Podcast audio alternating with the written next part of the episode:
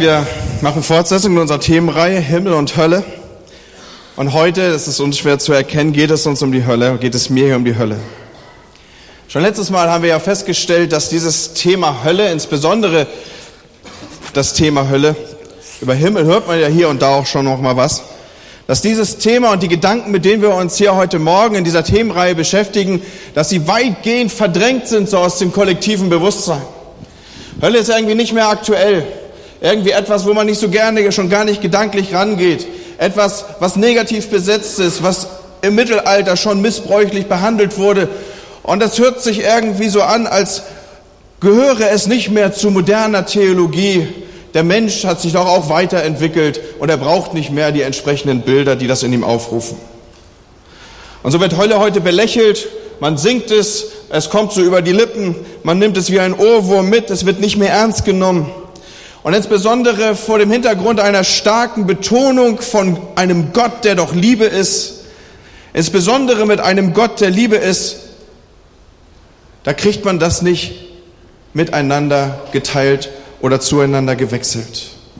Wenn Gott ein Gott der Liebe ist, wie kann es denn etwas anderes geben, als dass am Ende jeder in den Himmel kommt?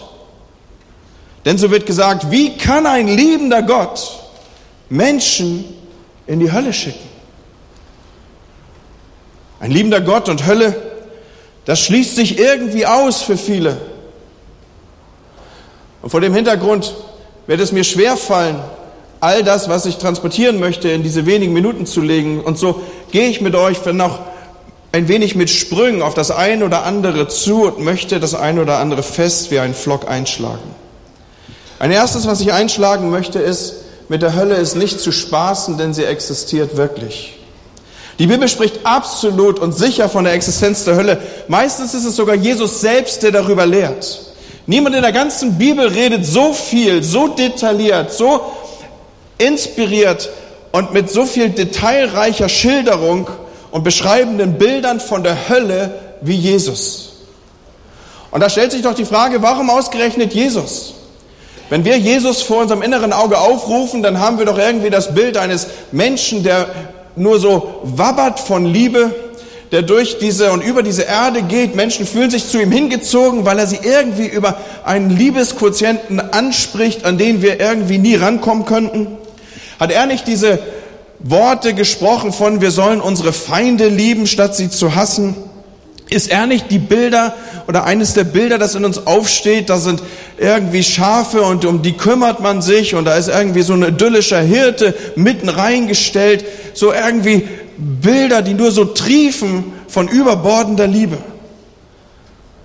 Und so haben viele vor dem Hintergrund dieser Abbildung so einen Kuschel-Jesus entwickelt für sich selber, der zu nichts anderem da ist, als dass er ihnen das ganz persönliche Leben in irgendeiner Weise komfortabler gestalten würde und ihre persönliche Komfortzone noch gemütlicher auszustatten habe. Freunde, ich will uns sagen, warum Jesus wie kein zweiter von der Hölle gesprochen hat.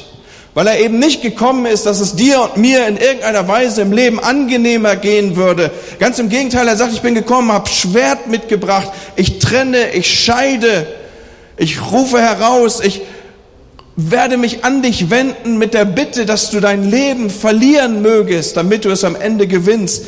Nein, Jesus ist nicht gekommen, um irgendwie eine Komfortzone zu transportieren, sondern er ist gekommen, weil du und ich verloren sind, Leute. Denn der Menschensohn ist gekommen, so lesen wir in Lukas 19, Vers 10, zu suchen und selig zu machen, was verloren ist. Jesus weiß, der Mensch, wir Menschen, wir gehen verloren. Und Jesus weiß, wo verlorene Menschen hingehen und das ist die Hölle. Und deshalb warnt er vor der Hölle, beschreibt er sie und gebraucht Beschreibungen, die natürlich Bilder sind, aber doch auch tatsächlich Gefühle benennen, in denen man sich wiederfindet, sollte man sich an diesem Ort einfinden müssen.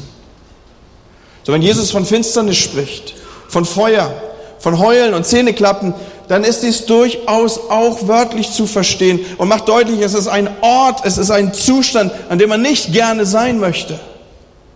Und ob es uns passt oder nicht, Freunde, Jesus macht eines unmissverständlich klar. Das Leben nach dem Tod hat einen doppelten Ausgang. Entweder zum ewigen Leben mit Gott oder zum Leben auf ewig ohne Gott und getrennt von ihm und allem, was er bedeutet. Und deshalb dürfen wir die, das Thema der Hölle nicht verschweigen, nicht unterschlagen. Deswegen ist dieses Thema absolut dringlich, sind die Perspektiven und die Hinweise auf Hölle unbedingt realistisch. Sind sie glaubwürdig, weil sie stammen von der glaubwürdigsten Person, die je über diese Erde gegangen ist. Und wisst ihr, das Frappierende ist dieses doch. Jesus warnt, dass ein Großteil der Menschen in der Hölle enden wird. Weit ist die Pforte, ich zitiere aus Matthäus 7, Vers 13, und breit der Weg, der zum Verderben führt, und viele sind, die auf ihm hingehen.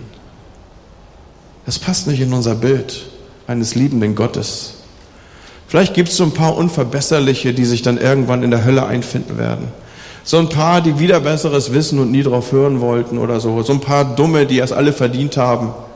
Und dann gehen wir so in die Geschichte, auch in die jüngste Vergangenheit und sagen, Jo, Hitler, das wäre schon cool, wenn er da wäre. Stalin würden wir da auch noch verorten. Den einen oder anderen Diktator aus Afrika. Aber das große Gros der Menschheit, sollte Gott so mit ihnen umgehen? Jesus sagt, viele gehen ins Verderben. Die Hölle existiert, Leute. Das Zweite, was ich als Vlog einschlagen will, ist, sind Inhalte um die Fragestellung herum, was ist die Hölle? Wie sieht sie aus? Wie mag sie sein? Wie darf man sie sich vorstellen? Und die Antwort darauf ist, dass die Hölle sowohl Zustand als auch Ort ist. Viele der Bilder und Beschreibungen der Hölle im Alten Testament, die sind relativ überschaubar, aber vor allem auch die, die von Jesus gebraucht werden im Neuen Testament, das Thema der Hölle entwickelt sich eigentlich erst mit dem Kommen von Jesus. Er, ich habe eben schon gesagt, redet wie kein zweiter darüber. Sie beschreiben Hölle als einen Zustand. Und dabei knüpft Jesus an Bilder an, die den Zuhörern damals vertraut waren. Wenn man in damaligen Tagen aus dem Tempel von Jerusalem heraustrat, dann blickte man auf das Tal Gehinnom. Das heißt wörtlich übersetzt Tal des Sohnes Hinnom. Und das war nichts anderes als der große Müllverbrennungsplatz von Jerusalem. Alles, was irgendwie an Schmodder zusammenkam, alles, was irgendwie an Müll zusammenkam, jeder tote Kadaver, der zusammenkam. Und vor dem Hintergrund der Opferzeremonien dürfen wir uns vorstellen, da kam eine Menge, Menge, Menge Kadaver zusammen. Also die zentrale Müllverbrennungsstelle Jerusalems, sie war dieses Tal. Und in diesem Tal war nicht nur Müll, war nicht nur diese Tierkadaver, sondern sie wurden, wie gesagt, verbrannt und so schwelte dort Tag und Nacht ein, ein, ein Feuer. Wann immer man da vorbeikam, war entsetzlicher Gestank. Da gingen die Rauchschwaden auf und in irgendeiner Form wurde dort immer, so wie man es vielleicht aus Ländern der dritten Welt kennt und wenn du jetzt Slums vor dir aufrufst, große Müllhalden aufrufst, das war so ein Smoky Mountain, nein, das war ein Smoky Tal. Hier war ständig irgendwas am Verbrennen und das vor dem Hintergrund eines äh, starken, mitführenden Gestanks. Aber dieses Tal, es war nicht nur zur Zeit Jesu etwas, wo die Menschen grausames bzw. stinkendes, brennendes, kadavermäßiges verbanden, sondern auch im kollektiven Gedächtnis des Volkes hatte sich dieses Tal eingebrannt und zwar vor folgendem Hintergrund. Die gottlosen Könige Ahas und auch Manasse brachten zur Zeit von Jesaja dem Moloch dem Götzen der Ammoniter, dort Menschenopfer dar. Und ihr dürft euch das so vorstellen, dass hier metallene große Statuen in diesem Tal standen. Mannshohe, übermannshohe Statuen, zwei, drei, vier Meter hoch aus Metall, mit ausgestreckten Händen, so haben wir es auf Reliefbildern abgebildet, in denen eine große Feuerschale gehalten wurde. Und unter dieser Feuerschale nun wurde Feuer angezündet so lange, bis diese Feuerschalen rot glühend waren. Und dann wurden lebendig Menschen dort hineingelegt und wurden Gott geopfert als den Göttern, den Götzen geopfert, als lebendige Menschenopfer. Könnt ihr euch ungefähr ausmalen, was für Schreie dieses Tal durchzogen haben müssen, bis Menschen hier elendig umgekommen waren? Was für ein Gestank. Und diese Situation, die hatte sich in das kollektive Gedächtnis des Volkes verankert. Und so verband man mit diesem Tal Grausames. Aus dem hebräischen Gehinnom wurde im neutestamentlichen Griechisch dann Gehenna. was heute dann in unseren Schriften mit Hölle übersetzt ist. Und genau dieses Wort Hölle benutzt Jesus in Markus 9 ab Vers 43, wenn er den Schlussvers des Buches Jesaja zitiert. Er zitiert dort, es ist dir besser, einäugig in das Reich Gottes einzugehen, als mit zwei Augen in die Hölle des Feuers, hier heißt es wörtlich, in die Gehenna des Feuers geworfen zu werden, wo der Wurm nicht stirbt und das Feuer nicht erlischt. Und wenn er diese Worte ausspricht, dann haben die Bewohner Jerusalems das vor Augen, ein Feuer, was schwelt, Kadaver, die brennen, Würmer, die sich durch Leichen fressen. Das war plakative Predigt, Freunde.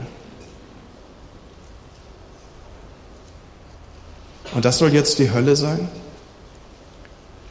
Was ist jetzt der Zustand der Hölle?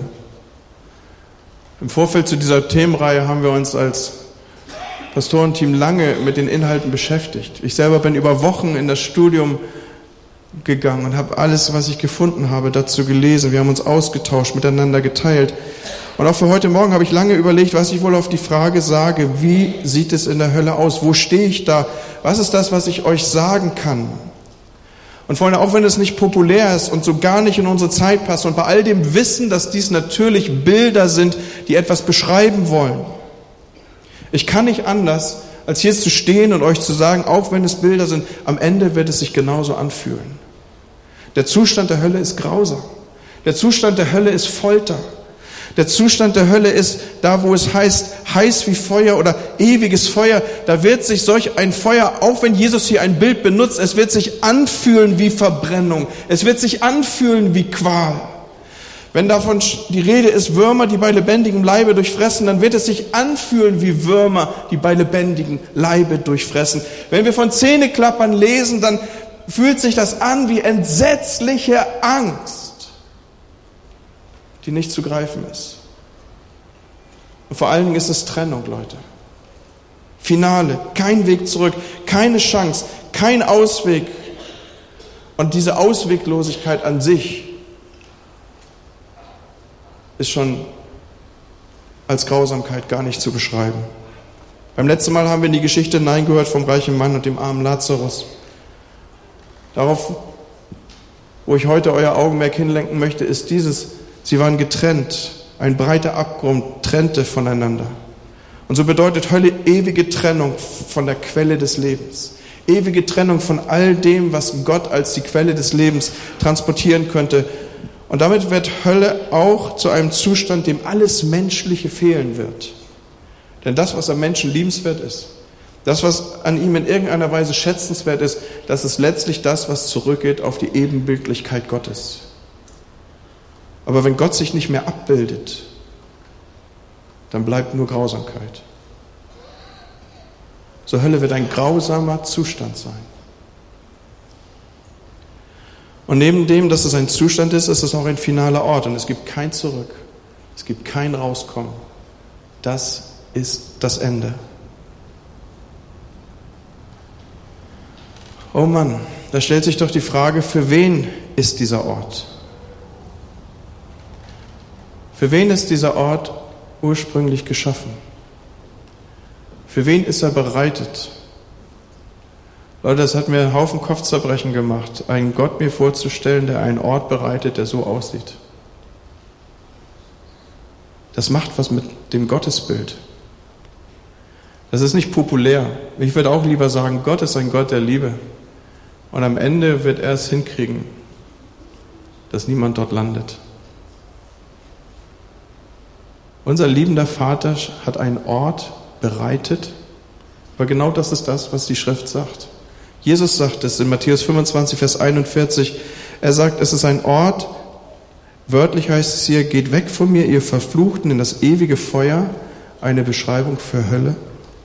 Das bereitet es dem Teufel und seinen Dämonen. Für die ist ein Ort bereitet. Für wen also ist Hölle? Für alle Dämonen und dem Teufel selber. Aber die Hölle, und an dieser Stelle darf ich nicht stoppen als Verkündiger des Evangeliums. Aber die Hölle ist auch ein Ort für all jene, die zur zweiten Auferstehung aufstehen werden und ihr Urteil in Empfang nehmen vor dem Richterstuhl Christi. Diese Textstelle hat uns schon beim letzten Mal beschäftigt und wir haben sie betrachtet. Und ich rufe sie auch für uns heute noch einmal auf. Ich bitte euch an der Stelle aufzustehen und den Praktikanten, der heute Morgen mir zugeteilt ist, Jonathan, kommt zu mir und bitte lies uns diese Textstelle.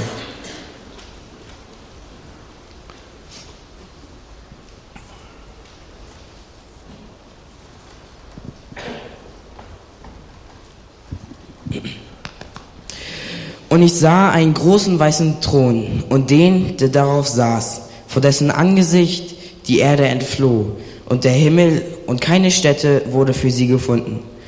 Und ich sah die Toten, die Großen und die Kleinen, vor dem Thron stehen. Und Bücher wurden aufgeschlagen. Und ein anderes Buch wurde aufgeschlagen, welches das Buch des Lebens ist. Und die Toten wurden gerichtet nach dem, was in den Büchern geschrieben war, nach ihren Werken. Und das Meer gab die Toten, die in, die in ihm waren, und der Tod und der Hades gaben die Toten, die in ihm waren. Und sie wurden gerichtet, ein jeder nach seinen Werken. Und wenn jemand nicht geschrieben gefunden wurde in dem Buch des Lebens, so wurde er in den Feuersee geworfen. Dankeschön. Bitte nehmt wieder Platz. Hier in dieser Textstelle ist die Rede von dem großen und weißen Richterthron Gottes. Der Thron ist nicht nur groß an Macht und Majestät, sondern wir bekommen hier die Beschreibung, er ist auch weiß an Reinheit, an Heiligkeit und Gerechtigkeit. Und auf ihm sitzt der, dem das ganze Gericht übergeben ist, Jesus Christus. Und er ist hier weder irgendwie ein Weisheitsguru. Hier bildet sich auch nicht irgendwie ein orientalischer, esoterischer Wanderprediger vor uns ab oder was immer wir für Vorstellungen im Kopf haben mögen.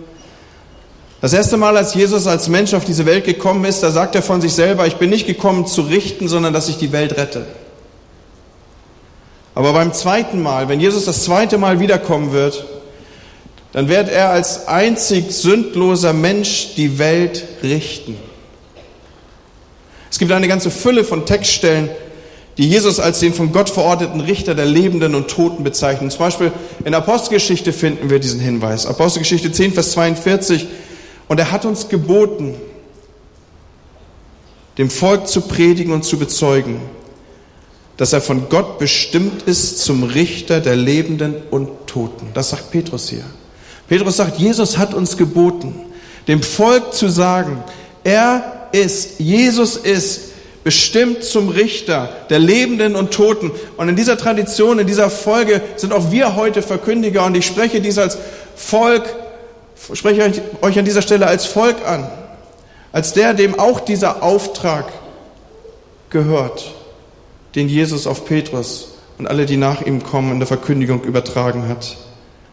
Und ich sage euch, Jesus ist bestimmt zum Richter der Lebenden und Toten. Und so erscheint er hier in diesem Bild. Jesus ist hier nicht der Milde, Jesus ist hier nicht irgendwie ein sanftmütiger in Niedrigkeit, sondern hier lesen wir davon, dass er so ehrfurchtsgebietend aufsteht, dass sogar Erde und Himmel vor ihm fliehen. Und wenn wir die Textstellen hier zusammenführen würden, dann würden wir sehen, dass die Bibel diese Szene hier beschreibt als ein Gericht. Und in diesem Gericht vor diesem Richterstuhl Gottes, vor und in dem Erscheinen vor Christus, da wird jeder Mensch, ob freiwillig oder nicht freiwillig, drei Worte über seine Lippen bringen. Die Bibel gibt sogar die Information, dieses wird geschehen, indem man sich hinkniet. Und diese drei Worte werden sein, Jesus ist Herr. Hier blicken wir hinein in das Gericht der Unerlösten.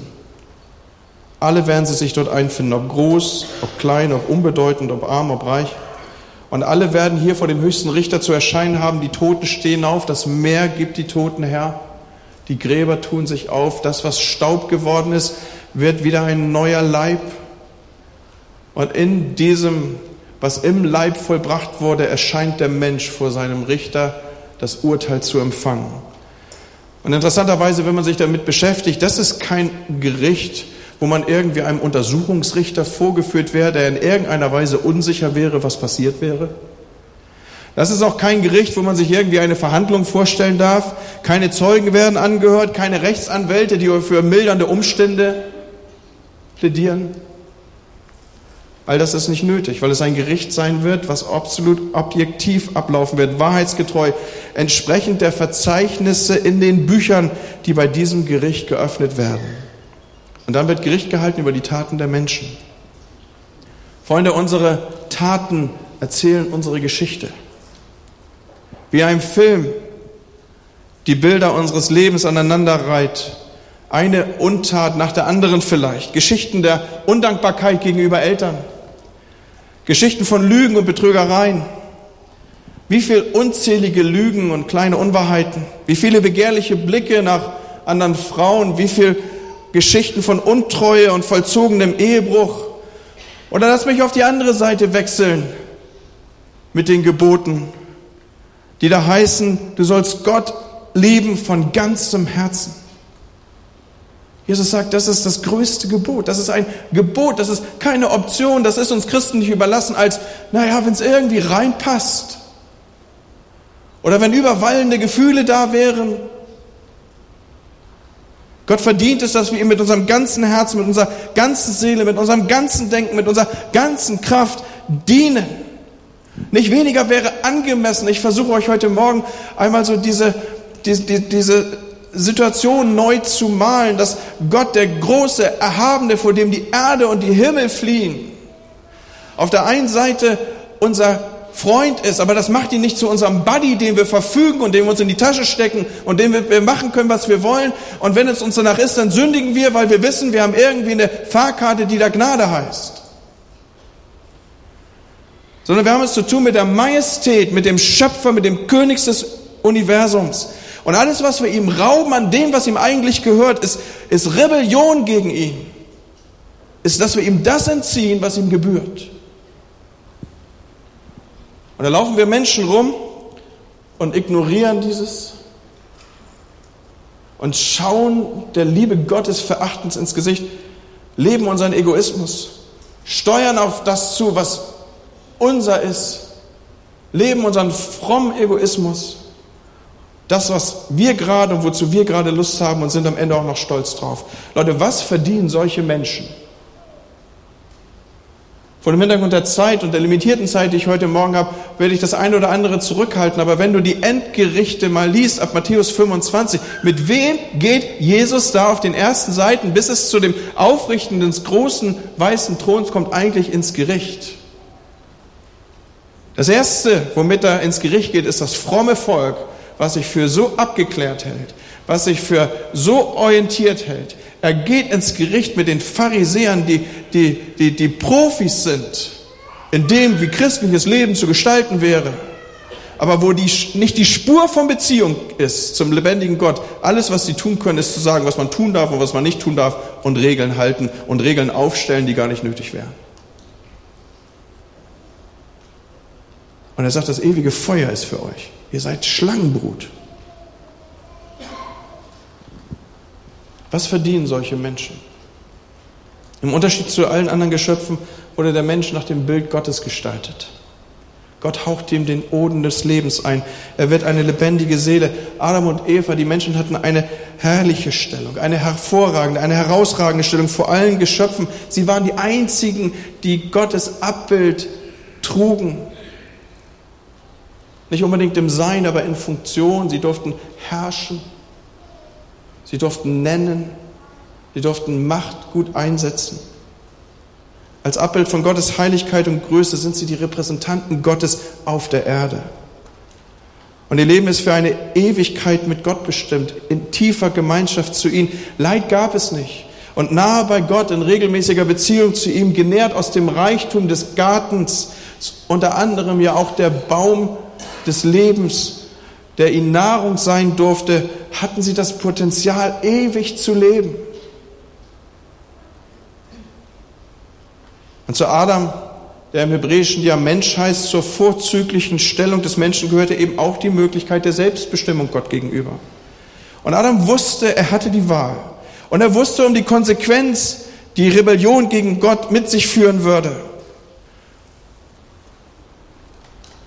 Und dann erleben wir auf den ersten Seiten der Bibel, dass es dazu kommt, dass er, Adam und Eva von der verbotenen Frucht essen.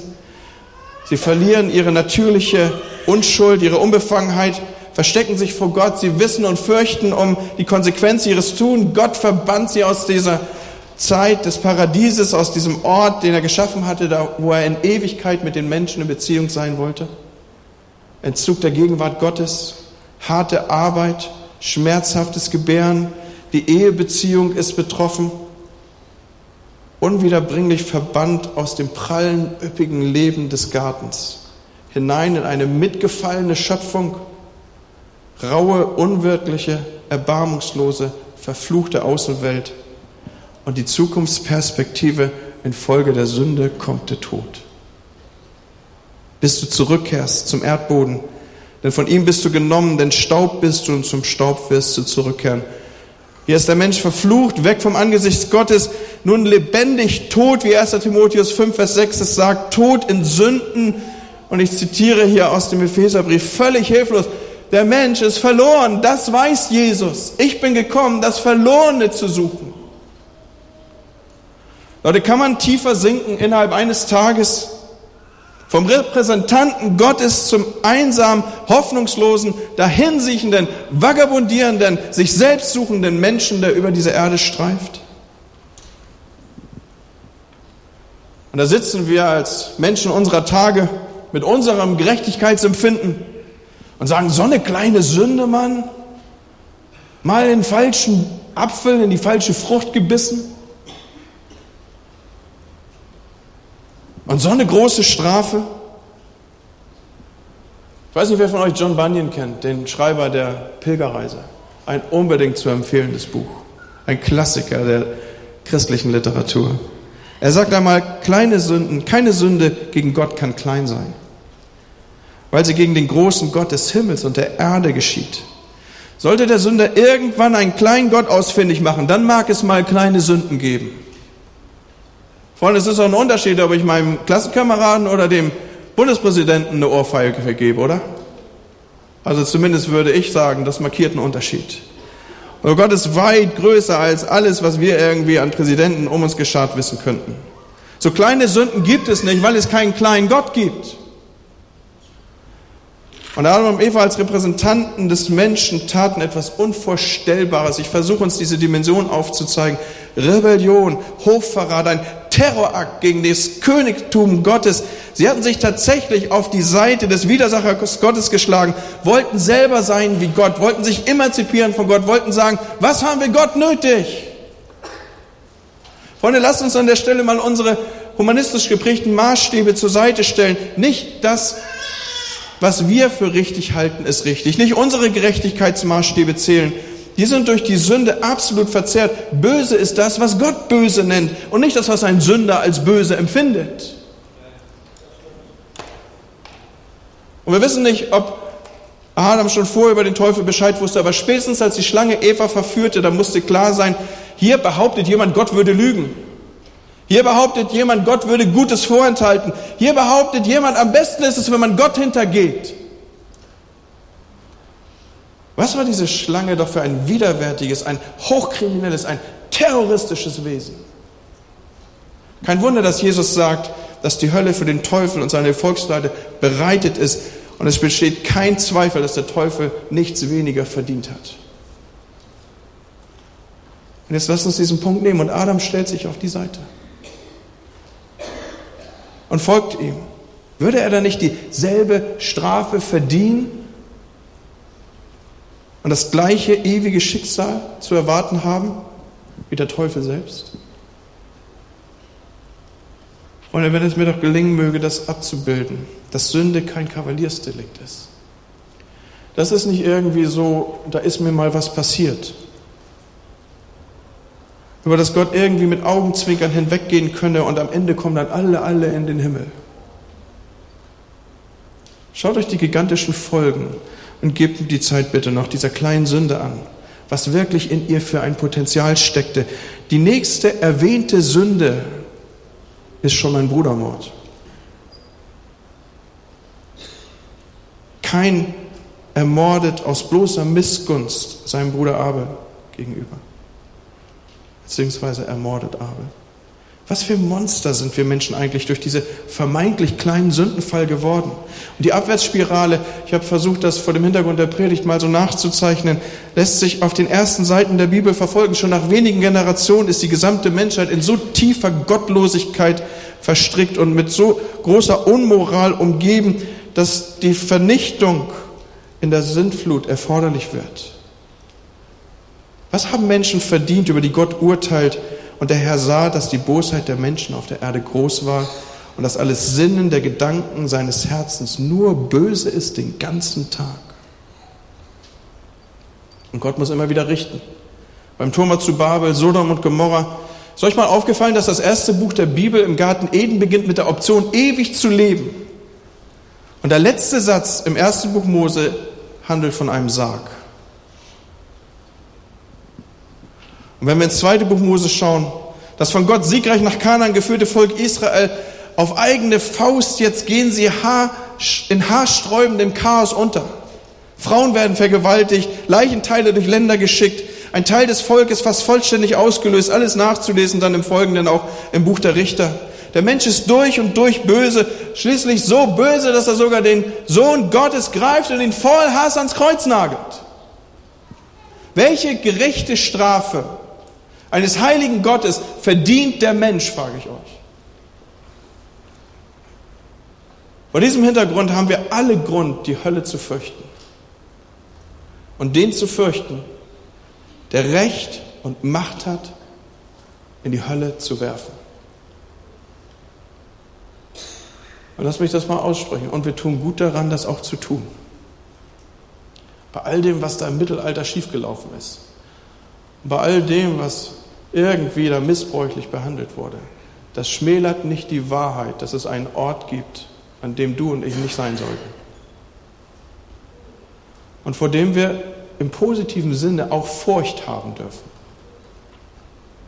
Positiv deswegen, weil Sprüche 1, Vers 7 sagt, die Furcht des Herrn, dass ich Gott ernst nehme, dem, was er sagt, dass ich das ernst nehme, was sein Wort abbildet, dass ich ernst nehme die Dimensionen, die hier geschildert werden.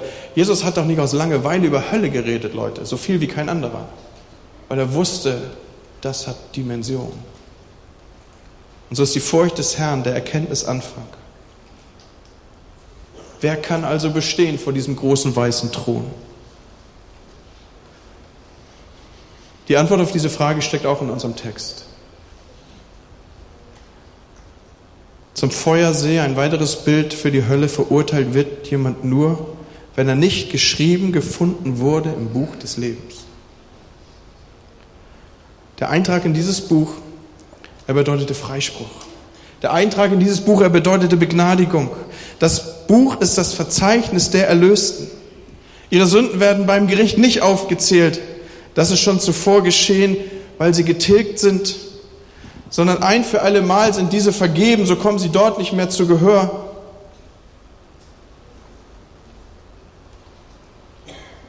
Aber die übrigen, wer hat die Hölle verdient? Leute, die Antwort ist jeder. Jeder. Und wer wird schließlich in der Hölle sein? Jeder, bis auf die, deren Buch im Namen des Lebens steht. Deren Namen im Buch des Lebens stehen. Dankeschön. So, wie kann man der Hölle entgehen?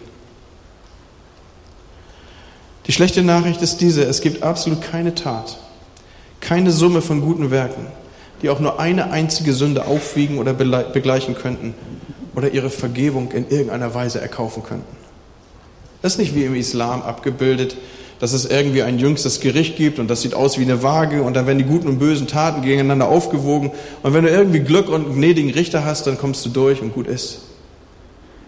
Leute, es gibt überhaupt nicht gute und böse Menschen. Es gibt nur erlöste und unerlöste Menschen. Und die einzige Rettung liegt darin, im Buch des Lebens eingetragen zu sein. Als ich das nochmal so vor mir aufblendet habe, dieses Buch des Lebens, da habe ich erstmal gemerkt, dass sich dieses Buch wie ein geheimnisvoller Faden durch die ganze Bibel zieht. Ist euch das mal aufgefallen? Auch Mose wusste darum. Im zweiten Buch Mose, im Kapitel 32, da schreibt er, vergib ihnen doch ihre Sünde, wenn nicht, dann tilge mich aus deinem Buch, das du geschrieben hast.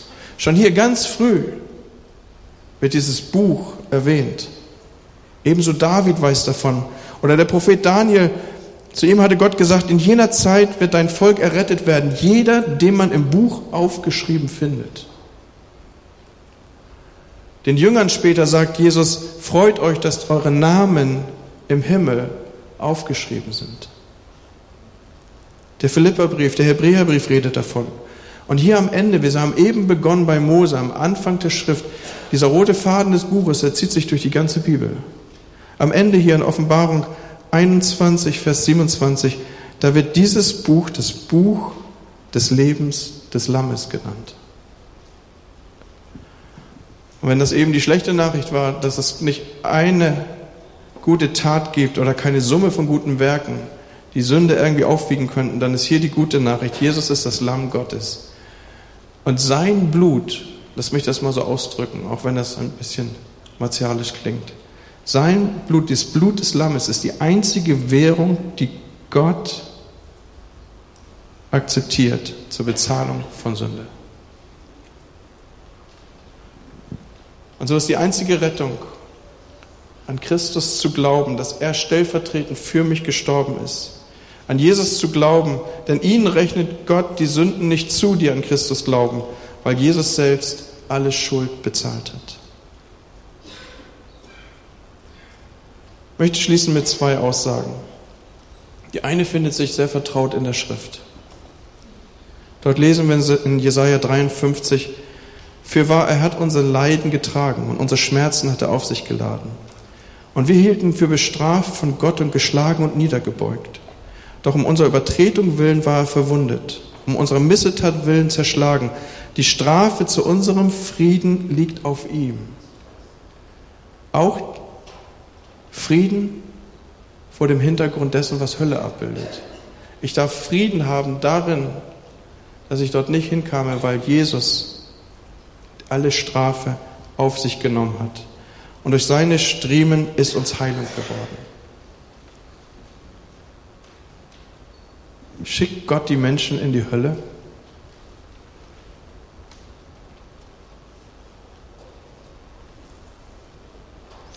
C.S. Lewis sagt, am Ende wird es nur zwei Arten von Menschen geben. Die eine Art ist die, die zu Gott gesagt haben, dein Wille geschehe. dein Wille geschehe mit meinem Leben. Hier bin ich. Mit allem, was ich bin und habe, will ich dich lieben.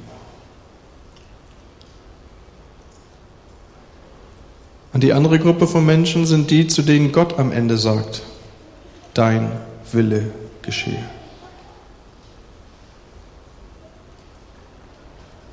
Alle, die in die Hölle kommen werden, die werden sie erwählen. Ohne diese Selbstwahl kommt niemand in die Hölle.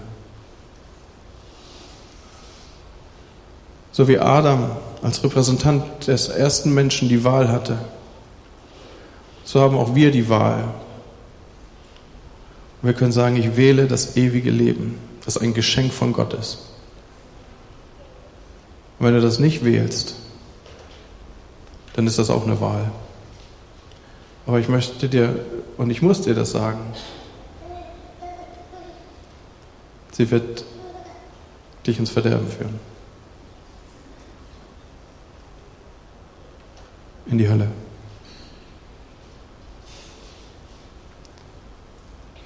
Amen. Ja, du hast gesagt, dass wir als Verkündiger Botschaften, Botschafter sind an deiner Stadt. Und dass wir die Einladung aussprechen, dich zu kennen und kennenzulernen. Dass wir aussprechen, kommt zurück. Dass wir aussprechen, hier ist das Lamm Gottes, welches der Welt Sünde tragt.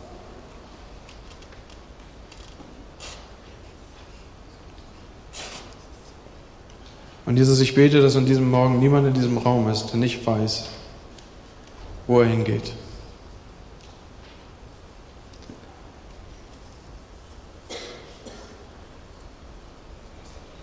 Und dass jeder hier im Raum festmacht, dass er bei dir sein will.